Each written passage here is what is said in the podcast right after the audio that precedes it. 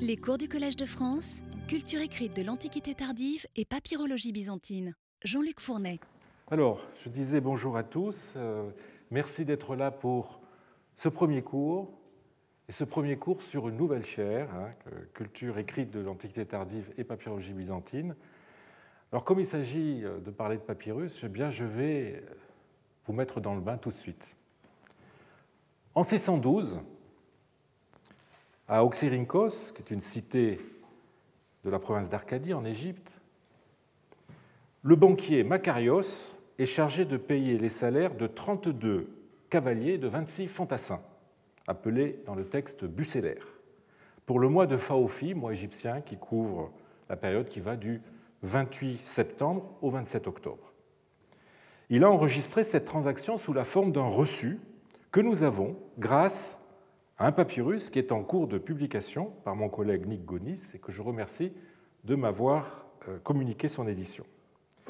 Il se présente comme une liste de noms, ceux des soldats, accompagnés tantôt du nom du père, patronyme, tantôt d'un ethnique, suivi de leur salaire mensuel.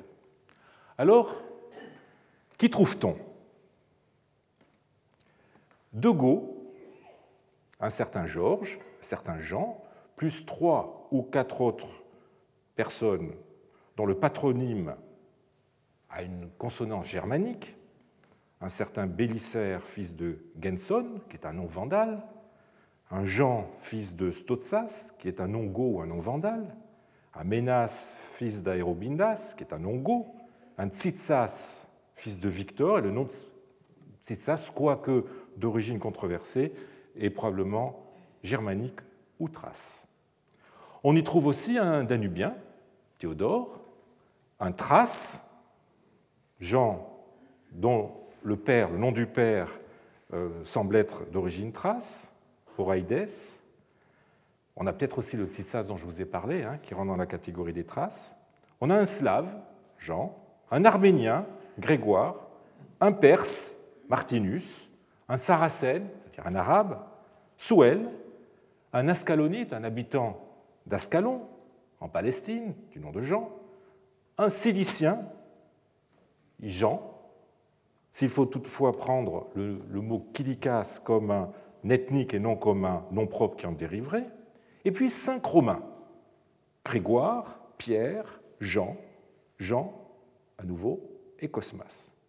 Et enfin, on a évidemment dans ce texte de nombreux égypto-grecs habitants de l'Égypte proprement dite, et aussi d'ailleurs des oasis, puisqu'on a un foibamon qui est dit venant des oasis. Donc ce texte est un témoignage tout à fait saisissant de la diversité ethnique et par conséquence linguistique qui pouvait prévaloir dans certaines communautés de l'Égypte, puisque, vous voyez, un tiers des entrées sont des étrangers, 19 hein, soldats sur 58.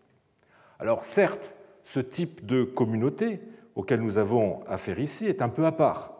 L'armée recrute euh, depuis l'Antiquité tardive dans des territoires qu'elle a subjugués ou dans des zones extra-frontalières, ce qui induit évidemment une très forte bigarrure ethnique et linguistique dans ses rangs. Au point que l'empereur Maurice, qui a régné de 582 à 602, dans un traité de tactique qui lui est attribué et qui date en tout cas de son époque, recommande aux unités qui faisaient entre 250 et 300 hommes de désigner en leur sein un mandator, terme qui, apparaît d'ailleurs dans le papyrus d'Oxyrhynchos, un mandator qui connaisse plusieurs langues, au moins, dit-il, le latin, le perse si cela se trouve, et le grec, de façon à assurer un minimum de cohésion entre ces hommes.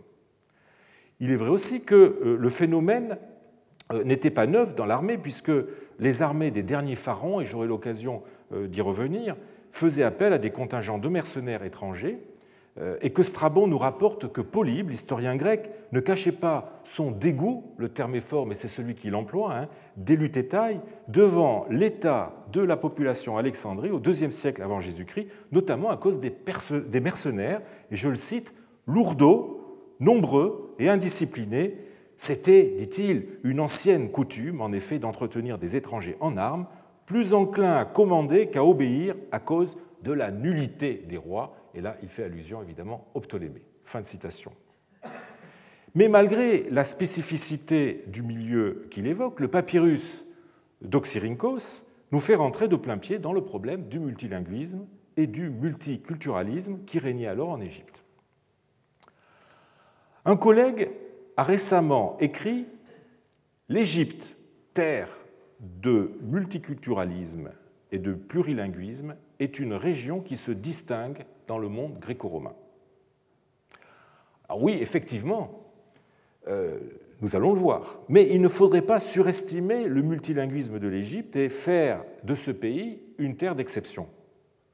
Si c'est plus par la masse et la variété de sa documentation, qui s'avère effectivement exceptionnelle, l'Égypte ressemble à bien des égards aux autres provinces de l'Empire d'Orient, tant le multilinguisme est un phénomène répandu et même banal. Ce serait même le contraire qui serait anormal. Et comme l'écrit euh, Alex Mullen, le monolinguisme n'est pas une disposition naturelle de l'homme. C'est le multilinguisme qui constitue la norme, encore aujourd'hui dans nos sociétés, de plus en plus mondialisées, et l'Antiquité n'échappait pas à la norme. Fin de citation. Et ce phénomène, effectivement, touchait tous les domaines de la vie des anciens, l'administration, l'armée, on l'a vu, le commerce, la religion, la magie, le droit, la littérature, les rapports quotidiens entre individus. Alors, si ce phénomène est banal, pourquoi l'avoir choisi comme sujet de ces premiers cours? C'est un sujet qui connaît ces dernières années une certaine actualité, au point même d'être devenu à la mode. On voit en effet se développer dans nos sociétés occidentales un intérêt de plus en plus aigu pour le multilinguisme. Intérêt qui plonge ses racines évidemment dans euh, diverses causes macrosociales. Pour ne citer que les plus importantes, les plus décisives, tout d'abord, l'émigration euh, de masse que connaissent nos sociétés n'a cessé de nous rendre plus attentifs aux problèmes de l'acculturation et de la coexistence culturelle et linguistique. Par ailleurs, et aussi je dirais par voie de conséquence, l'expansion de la scolarisation a conduit à s'intéresser non seulement au phénomène d'acquisition des langues non maternelles, ce que nous appelons les langues vivantes, mais aussi et surtout au problème de l'apprentissage des langues nationales chez les enfants d'immigrés.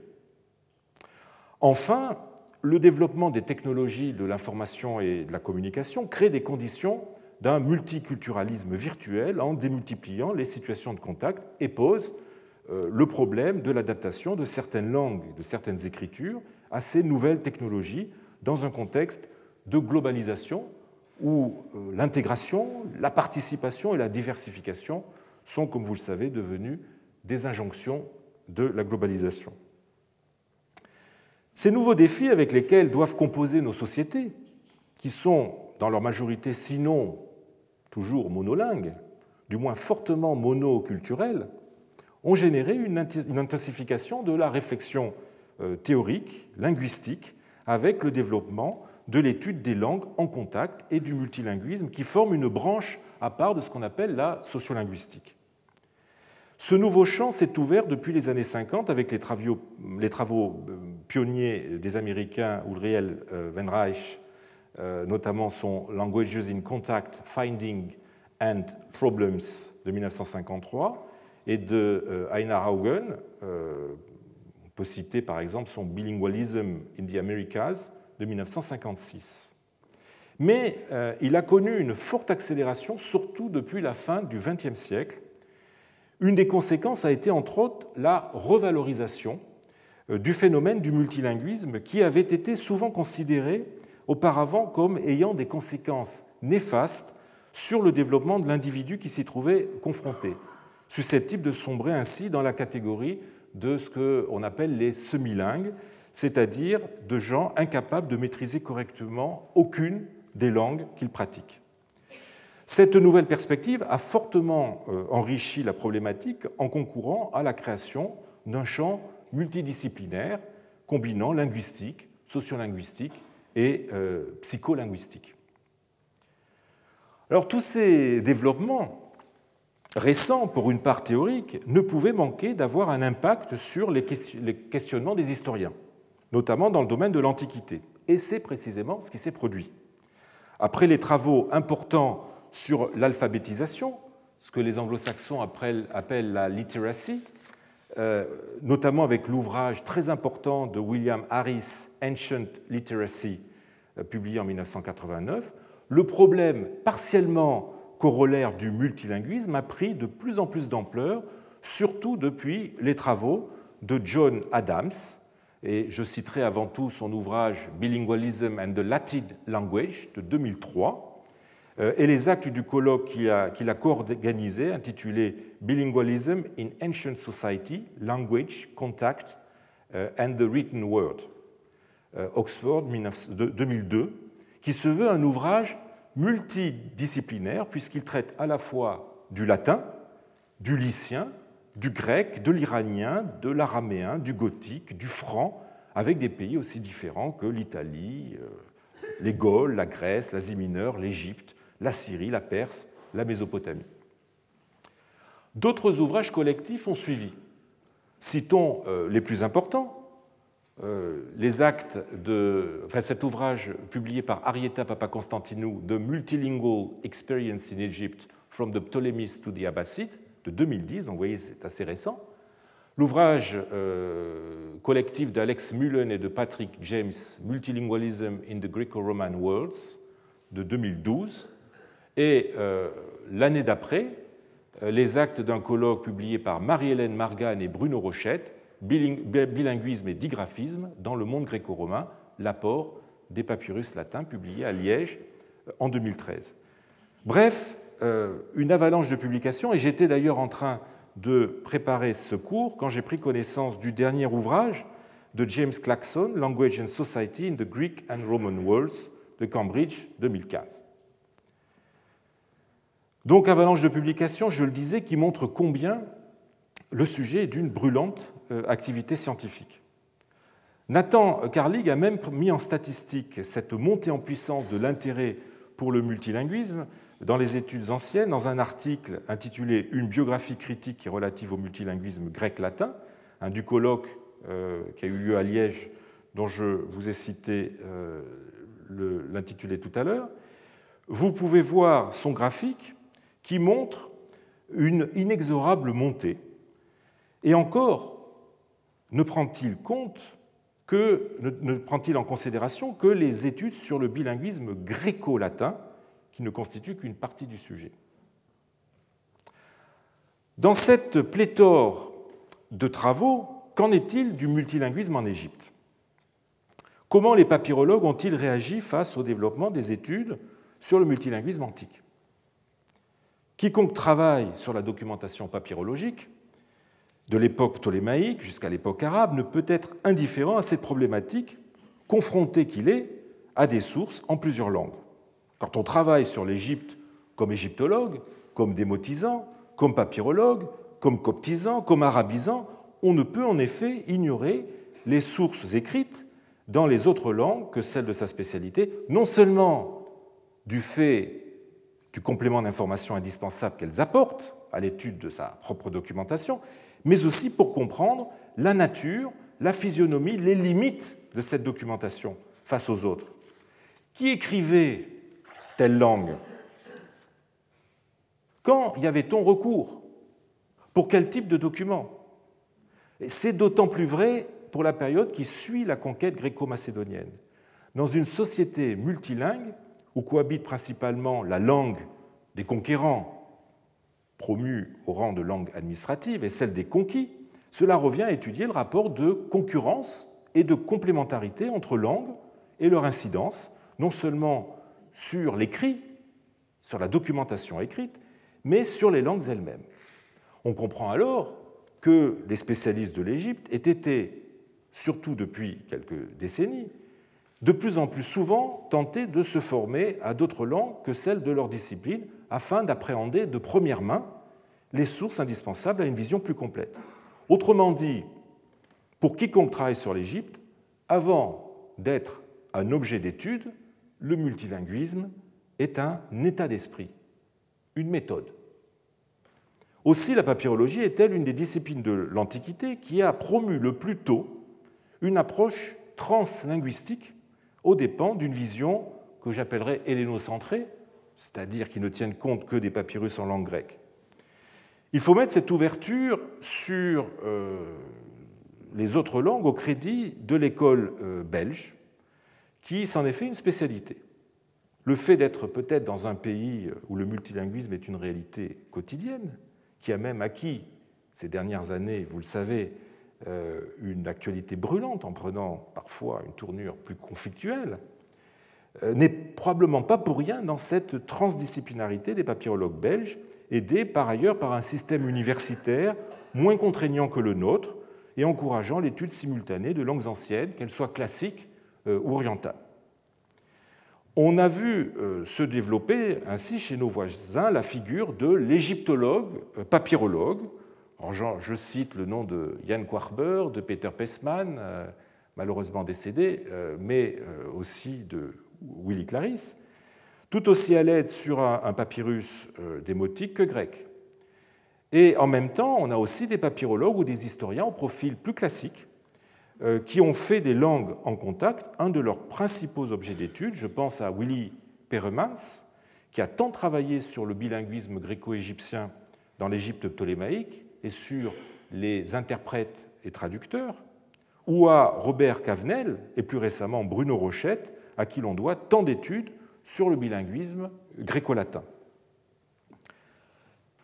Malgré cette attention déjà ancienne au phénomène du multilinguisme et surtout du bilinguisme gréco-égyptien ou gréco-latin, euh, la papyrologie n'en a pas moins accompagné aussi euh, cette explosion dont j'ai parlé tout à l'heure ces dernières années. Alain euh, Martin a récemment montré cette ascension euh, bibliographique depuis 1932, euh, en partant de la bibliographie papyrologique, hein, qui est un instrument de travail tout à fait indispensable aux papyrologues, puisqu'il recense toutes les publications dans, ce domaine depuis 1932 et qui est partiellement, enfin qui est accessible en ligne. Et donc il est parti de la bibliographie papyrologique en décomptant toutes les fiches rentrant dans la rubrique 411, qui est euh, la rubrique consacrée à la coexistence des langues. Et donc, mise en euh, graphique, cela donne la courbe quasi exponentielle que vous avez euh, à l'écran.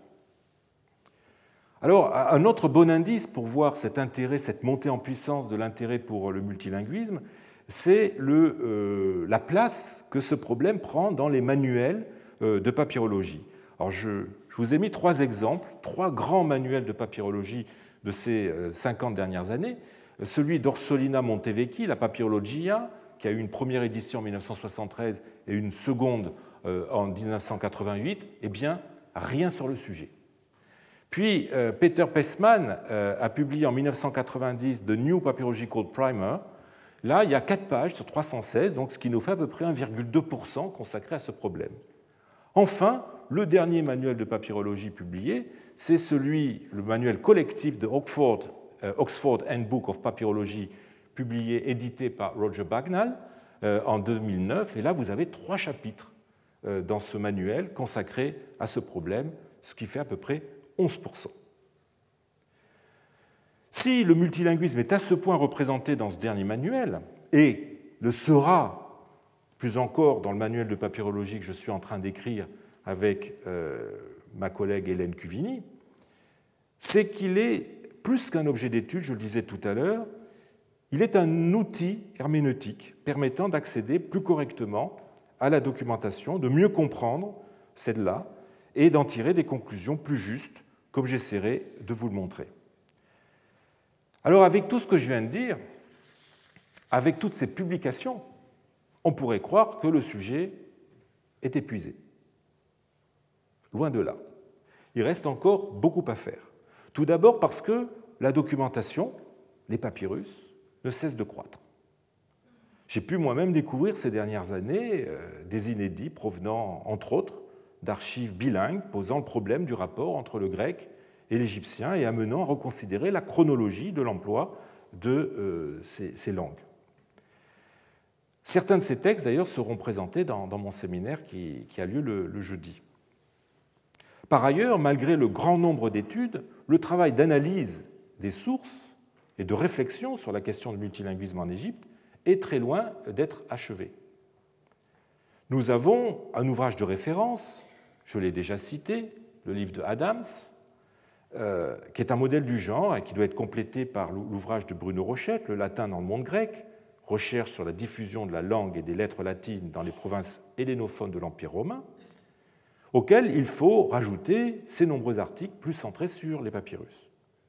Mais ces travaux ne concernent que le latin et a généré euh, une, le problème du bilinguisme euh, gréco-latin a généré une très grosse euh, bibliographie, hein, l'Uterque lingua, pardon, et les rapports entre grec et latin traversent toute l'Antiquité et le Moyen Âge, posant la question de la coexistence politique et culturelle de ces deux langues dans un monde qui se romanise, puis, après la division de l'Empire, dans un monde de plus en plus dichotomique, où l'Orient, dont le centre est Constantinople, s'oppose ou se juxtapose désormais à l'Occident et son centre, euh, Rome.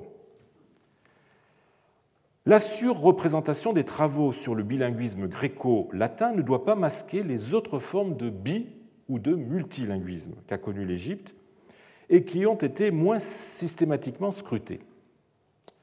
Le multilinguisme se pose surtout en termes de rapport entre la langue grecque imposée à la faveur de la conquête gréco-macédonienne en 332 avant Jésus-Christ par la dynastie des Ptolémées et le substrat égyptien, c'est-à-dire la langue parlée par la population et qui revêtit, sur le millénaire allant de la conquête d'Alexandre jusqu'à celle des Arabes, plusieurs formes d'écriture, les hiéroglyphes, le hiératique, le démotique, puis après une interruption, le copte.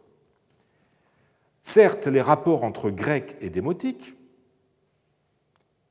la langue et l'écriture utilisées par les Égyptiens durant toute la dynastie des Ptolémées et au début de l'Empire romain, les rapports entre grec et démotique ont été eux aussi bien étudiés. Les premières générations de papyrologues et de démotisants se sont efforcés de publier de préférence, évidemment, les textes les plus anciens, c'est-à-dire appartenant à l'époque ptolémaïque. Par ailleurs, c'est une époque où les liens entre les deux langues revêtent une dimension culturelle et surtout religieuse, qui n'existera peut-être plus au même degré entre le grec et le copte. Donc dimension culturelle et religieuse où chaque langue est porteuse d'une culture religieuse radicalement différente et ont suscité évidemment pour cela la curiosité des chercheurs moins intéressés par les problèmes proprement linguistiques que par la question de savoir comment ces deux cultures ont pu coexister et interagir l'une sur l'autre, l'une finissant par faire disparaître l'autre. En revanche, les rapports entre le grec et la langue égyptienne, qui a succédé au démotique, le copte, sont encore un domaine où beaucoup reste à faire. Cela tient à une certaine tradition, je dirais, de la coptologie, conçue comme une branche soit de l'égyptologie, soit de l'étude des christianismes anciens, délaissant ainsi quelque peu des problématiques plus historiques et les sources documentaires dont elles se nourrissent. Grâce aux dernières générations de coptisants, cette approche est heureusement considérée comme obsolète et ces dernières années, euh, la recherche sur les phénomènes de la coexistence du copte avec les autres langues utilisées euh, dans l'Égypte tardive euh, et du début de l'époque médiévale connaît un fort regain. C'est une problématique qui, vous le verrez, sera centrale dans mon cours. Encore moins bien étudiés sont les rapports du grec et du copte avec les autres langues qu'a connues l'Égypte à la faveur des deux euh, conquêtes qui se sont succédées à quelques années d'intervalle, le pelvi, utilisé par les conquérants perses ou sassanides, euh, qui ont laissé une documentation sur papyrus qui est encore très sous-exploitée, et surtout l'arabe, introduit par la conquête arabo-musulmane de 642, qui a laissé un nombre très important euh, de papyrus, pendant longtemps peu étudiés, mais qui font l'objet depuis quelques années d'un regain d'intérêt parmi les jeunes papyrologues euh, travaillant sur la période de transition où grec, copte et arabe coexistaient. Ces chercheurs ont repris euh, le flambeau d'Adolphe Groman, infatigable éditeur de papyrus arabe dans les années 30 à 60. Ils investissent beaucoup dans le travail d'édition de textes nouveaux, mais plus que les générations précédentes, ils sont aussi très sensibles à l'intégration de la papyrologie arabe au sein des autres papyrologies, la papyrologie grecque et la papyrologie copte, comme le montre entre autres leur participation aux congrès internationaux de papyrologie et euh, de, coptologie. Aussi ont-ils développé une attention aiguë au phénomène de contact entre l'arabe et les autres langues qui lui sont contemporaines. Alors, pour résumer l'état de la question, s'il y a depuis plusieurs années un grand intérêt pour le sujet, celui-ci n'a fait l'objet d'aucun traitement global et systématique prenant le problème dans sa totalité. Comme l'a récemment écrit Bruno Rochette au sujet des contacts de langues et de leurs manifestations, je cite, Ils ont été fortement renouvelés ces dernières années, mais n'ont pas fait l'objet d'une réflexion globale sur les phénomènes interlinguistiques en Égypte romaine. À côté d'une multiplication d'articles sur des points précis ou euh, sur des euh, documents particuliers illustrant le phénomène du multilinguisme, les seuls ouvrages euh, concernant l'Égypte, et ne se limitant pas à une forme de bilinguisme, sont, je, l'ai dit, des publications collectives. Hein. J'ai déjà cité le livre d'Arieta Papakonstantinou.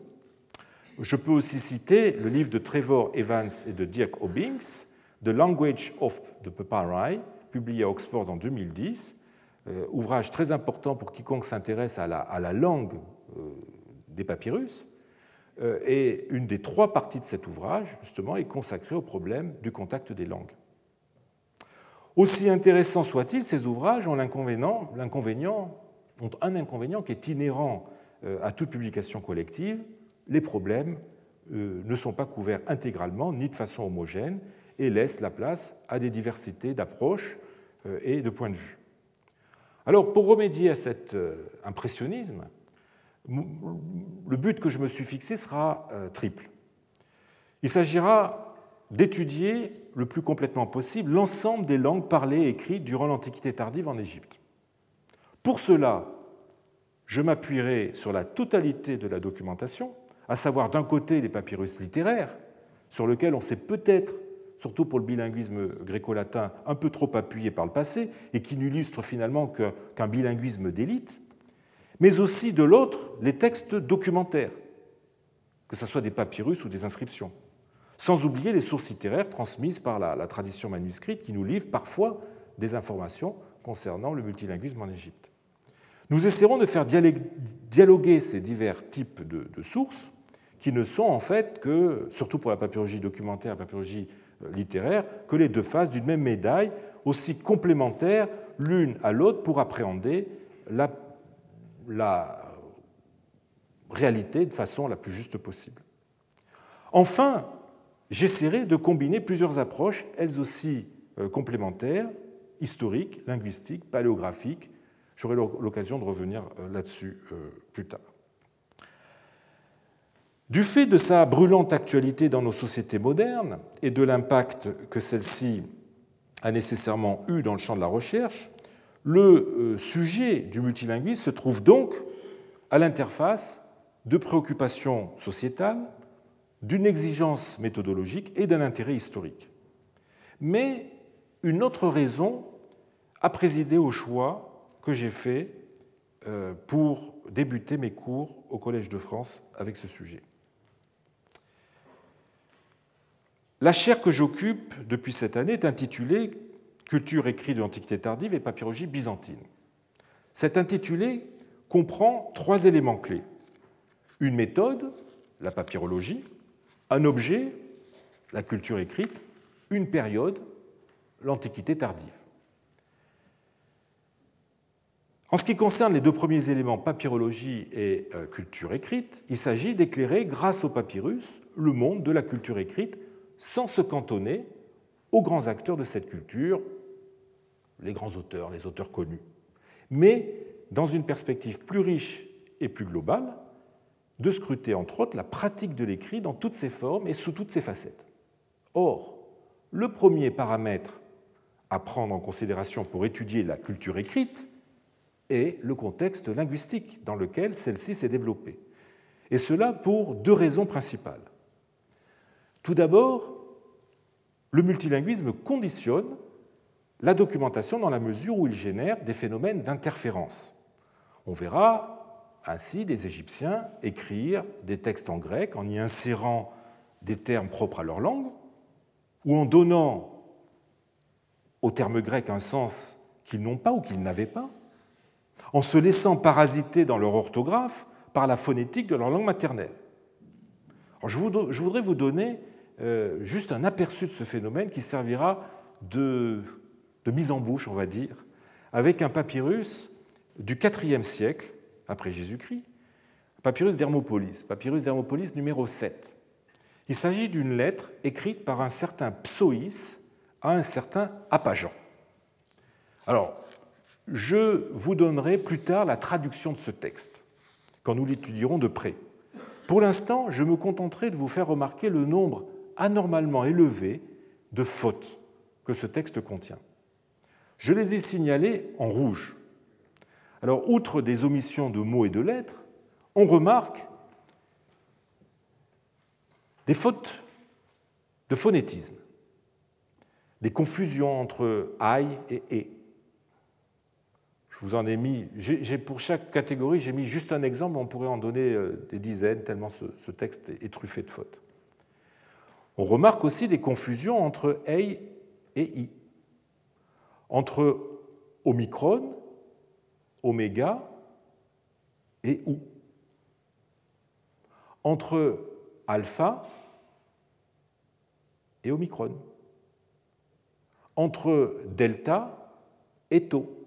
Et je pourrais continuer comme ça la liste de ces fautes d'orthographe qui témoignent d'une incapacité à bien distinguer les, timbres vocaliques et à faire la différence entre ce qu'on appelle les sourdes et les sonores, qui sont des problèmes typiques des Égyptiens.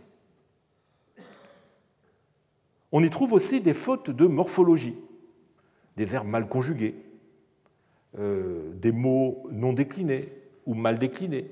J'ai mis le cas d'un parfait euh, mal écrit. Vous avez aussi des fautes de syntaxe. Les cas ne sont pas maîtrisés. Le plus souvent, on trouve le nominatif à la place de l'accusatif, du génitif ou du datif. Les modes sont très mal maîtrisés aussi. L'éventuel est mal employé. Confusion entre indicatif et subjonctif. En bref, ce texte est difficilement compréhensible tel qu'il est écrit, et cela doit s'expliquer par l'origine égyptienne de son rédacteur, qui est d'ailleurs trahi par son nom, Psoïs, Psoïs qui vient de l'égyptien Pachai, celui qui appartient à Shai, c'est-à-dire le destin. Hein, si vous êtes intéressé par cette divinité égyptienne, je vous renvoie au livre de Jan Kwarber, Le dieu égyptien Shai dans la religion hellonomastique, publié à Louvain en 1975. L'autre raison qui justifie la prise en compte préalable du facteur multilingue quand on travaille sur la documentation écrite est plus importante encore. La coexistence dans une même société de plusieurs langues crée un phénomène de spécialisation de ces langues. De fait, celles-ci ne sont évidemment pas utilisées indifféremment, mais se spécialisent dans tel ou tel domaine, acquièrent une fonction. Ce mécanisme est à étudier à la fois diachroniquement, parce que les clivages entre les langues et les domaines qui leur sont dévolus euh, se modifient avec le temps, et surtout synchroniquement, à un moment donné, quelle langue était utilisée dans quel domaine? Il en résulte que l'historien qui exploite la documentation écrite ne peut le faire correctement que s'il connaît préalablement ces spécialisations fonctionnelles résultant d'une situation multilingue et de sa résolution sociale. En ce qu'il conditionne la rédaction de ces textes, c'est un prérequis à l'exploitation historique de ceux-ci. On ne peut bien comprendre des sources écrites que si l'on sait ce que l'on peut attendre d'elles. Pourquoi a-t-on des pétitions en grec? Nous aurons l'occasion, je pose des questions en euh, façon anticipée, nous aurons l'occasion d'y revenir. Pourquoi a-t-on des pétitions en grec? Jamais en égyptien. Pourquoi a-t-on des lettres en égyptien qui disparaissent à une certaine période? Pourquoi a-t-on des contrats en égyptien à certaines périodes et pas à d'autres, alors que le grec est employé dans cet usage à toutes les époques? Telles sont quelques-unes des questions auxquelles euh, nous aurons à répondre et qui sont fondamentales, je le répète, euh, pour l'historien qui travaille sur des sources anciennes. Pas simplement pour l'Égypte, mais je dirais dans n'importe quelle civilisation. Simplement, en ce qui concerne l'Égypte, nous avons beaucoup de matériel. Reprenons le texte de Psoïs que je vous ai présenté il y a quelques minutes. Nous avons vu qu'il était écrit en grec par un Égyptien.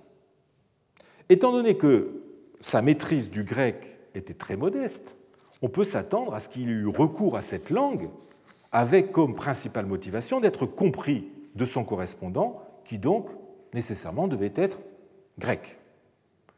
Qui est ce correspondant? Il s'appelle Appa Jean. Alors Appa est un titre hein, d'origine sémitique qui indique qu'on a affaire à un personnage qui avait une certaine aura euh, religieuse. Euh, le nom d'influence néo-testamentaire Jean est à cette époque utilisé aussi bien par des Grecs que par des Égyptiens. Il n'est donc absolument pas discriminant pour déterminer le profil ethnique de celui qui le porte.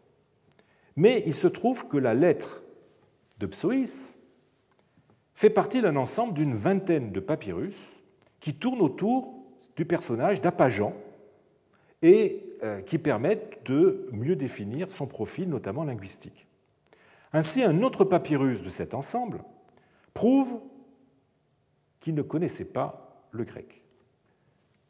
Voici le papyrus en question. Il s'agit d'un papyrus qui vient de la collection Amherst, papyrus 145, qui est une lettre, cette fois-ci, non pas adressée à Pajan, mais écrite par Apajan. C'est une lettre grecque qu'Apajan adresse à un certain Paul.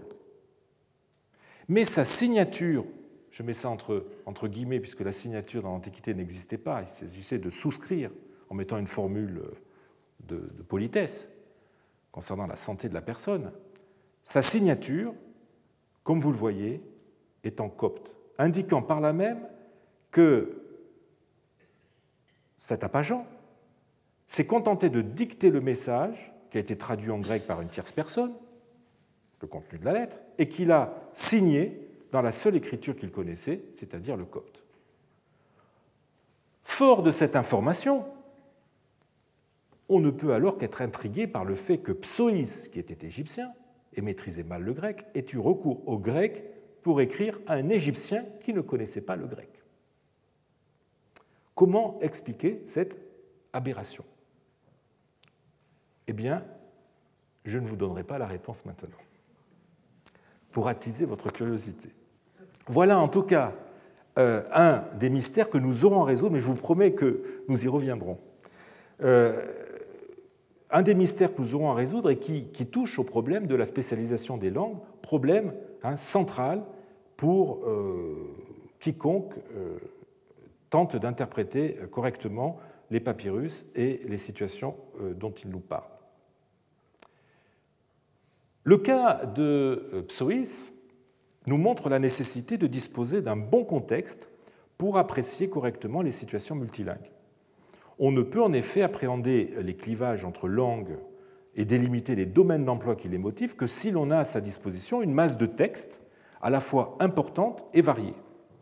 Si la situation multilingue de l'Égypte ne fait pas de ce pays un cas euh, d'exception, je l'ai déjà dit, sa documentation papyrologique en fait, elle, un observatoire unique du multilinguisme et de sa répercussion sur la documentation écrite. Aucun pays, vous le savez, n'a livré, en tout cas en quantité, des papyrus, source, seule source qui documente les situations les plus diverses et les plus quotidiennes. Et des papyrus aussi bien documentaires que littéraires, donc capables euh, d'illustrer un multilinguisme vécu au quotidien comme pratiqué dans des situations plus exceptionnelles. Aussi peut-on affirmer que, de ce point de vue-là, l'Égypte est un laboratoire idéal pour aborder ce type de questions.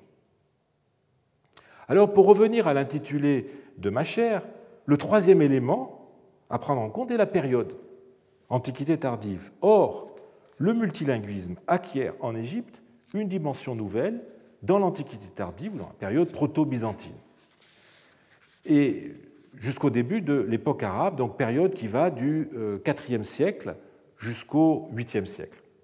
On assiste pendant ces siècles à trois phénomènes nouveaux par rapport à la situation antérieure, où, comme je l'ai dit, les deux principales langues en présence sont l'égyptien et le grec qu'imposent les gréco-macédoniens après la conquête d'Alexandre de 332, et ce durant toute la dynastie lagide, auquel s'ajoute, avec la domination romaine de 30 avant Jésus-Christ, une troisième langue, le latin, mais de façon très discrète. Le grec restant la principale langue officielle. Alors, quels sont ces trois phénomènes propres à l'Antiquité tardive? Tout d'abord, la naissance d'une nouvelle écriture, le copte, qui redonne aux Égyptiens un moyen d'expression écrite qu'ils avaient perdu avec le démotique et qui modifie complètement, dans la documentation, le rapport entre grec et égyptien, égyptien qui, à nouveau, redevient visible. Deuxièmement, la concurrence entre le grec, enfin entre la langue des conquérants et la langue des conquis, entre le grec euh, et l'égyptien, le copte, euh, va aboutir au renversement du rapport entre les deux langues.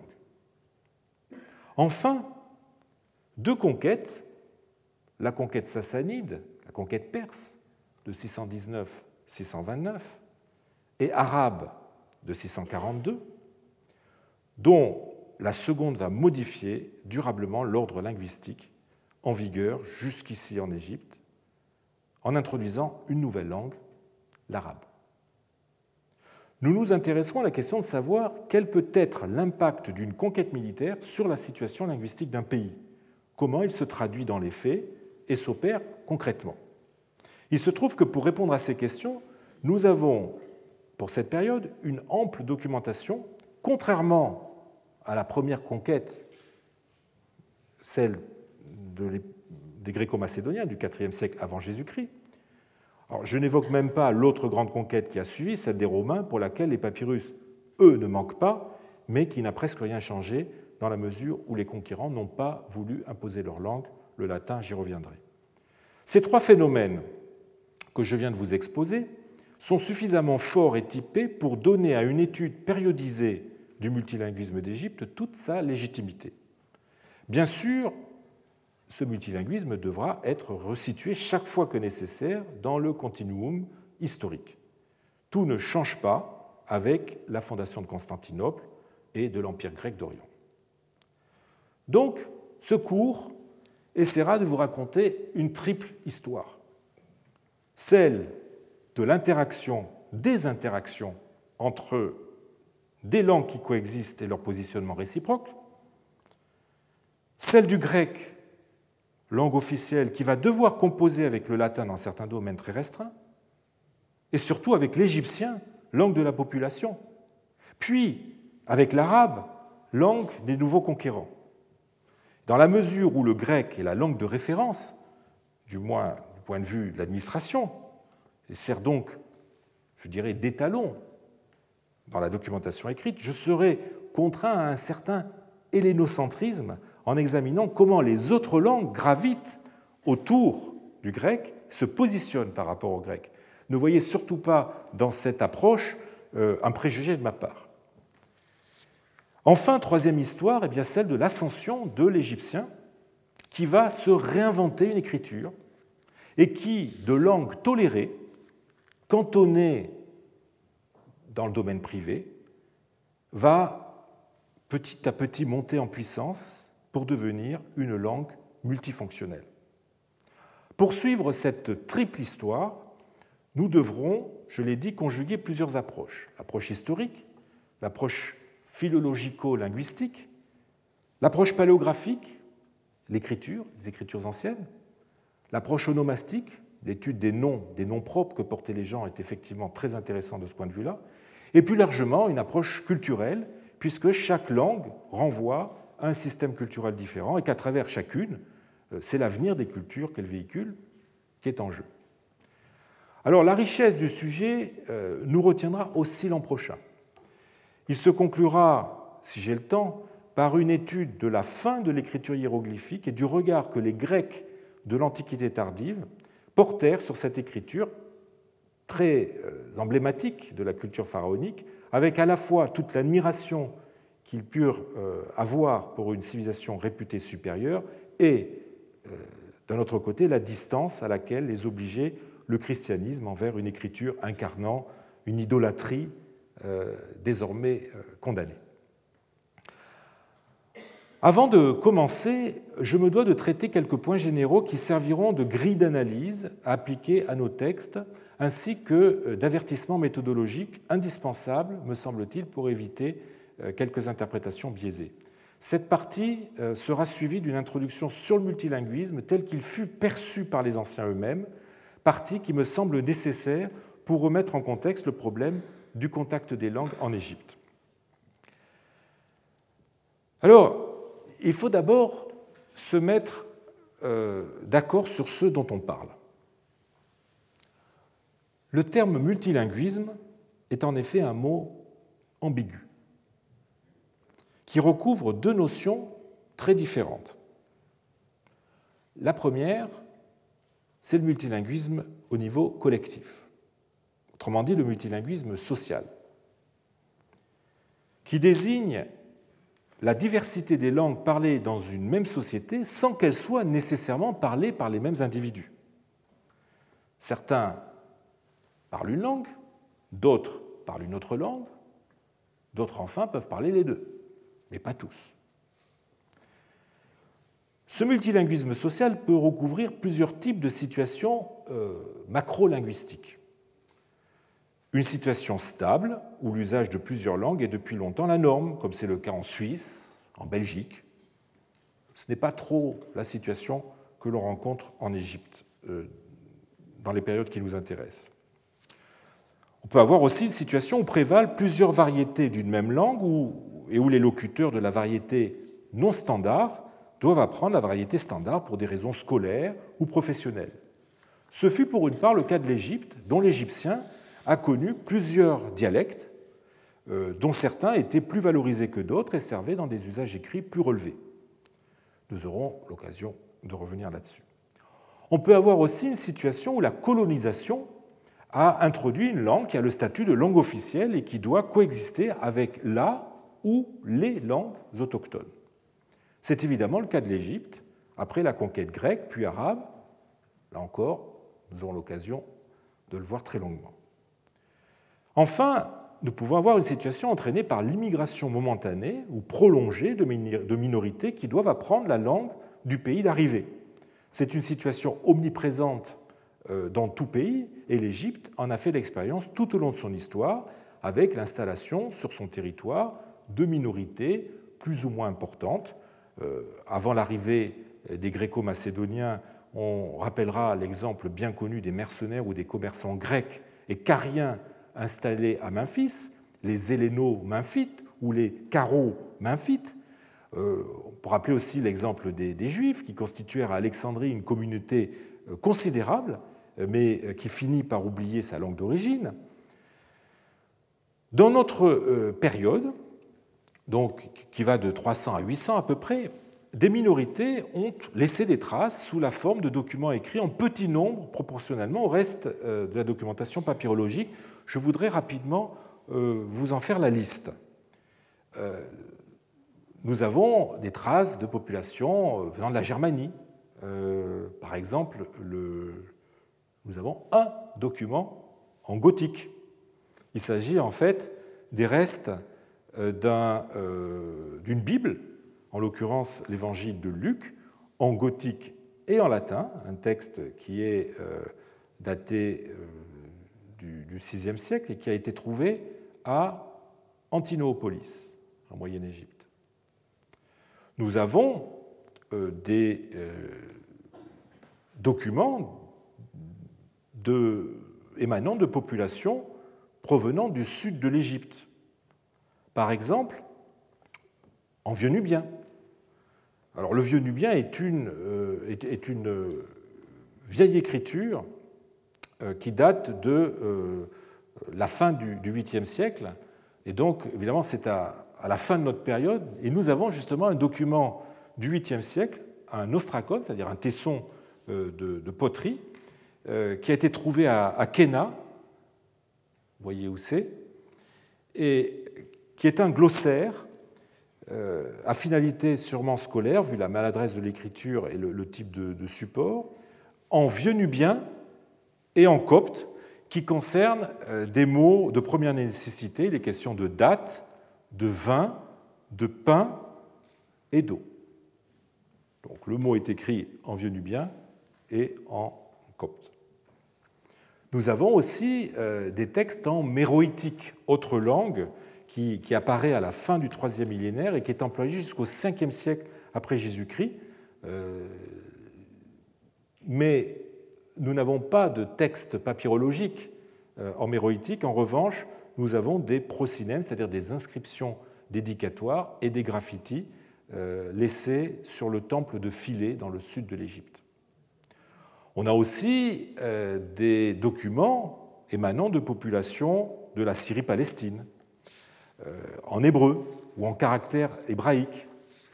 Euh, caractère hébraïque qui note euh, l'hébreu, l'araméen, parfois aussi le grec et l'arabe. Ils sont peu nombreux.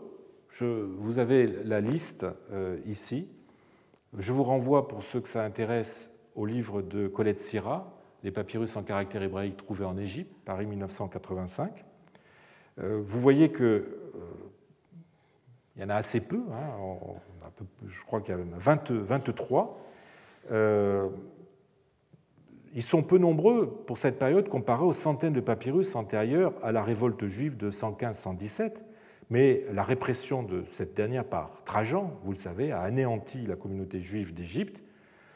Euh, elle s'est petit à petit timidement reconstituée de façon sporadique et les papyrus semblent montrer un timide renouveau euh, à partir de la fin du IIIe siècle. Mais ça reste euh, quantitativement très bas.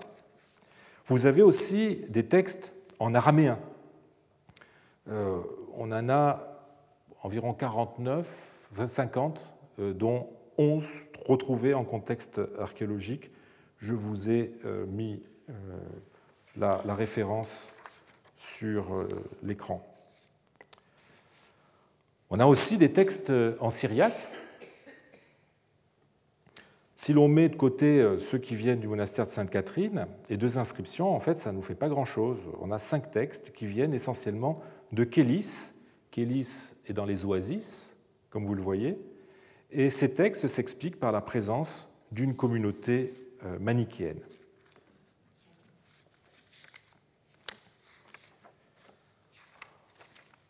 On a un texte en arménien avec un seul, euh, un seul exemplaire, en fait, un seul cas de texte en arménien, probablement trouvé euh, dans le Fayoum, à Arsinoé.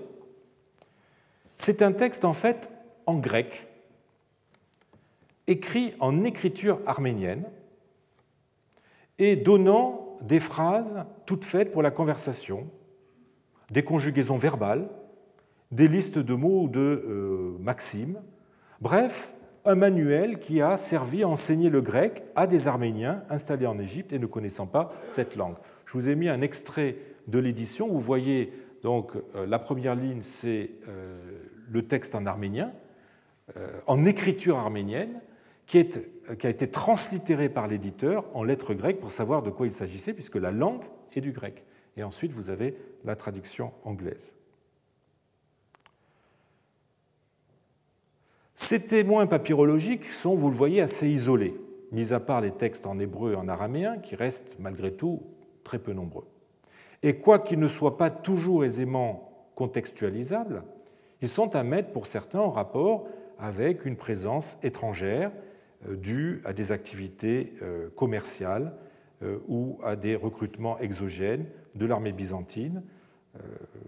Vous vous souvenez du texte que j'ai montré de façon liminaire le papyrus d'Oxyrhynchos, où on a effectivement euh, un certain nombre de euh, populations non égyptiennes euh, qui stationnent dans cette unité d'Oxyrhynchos.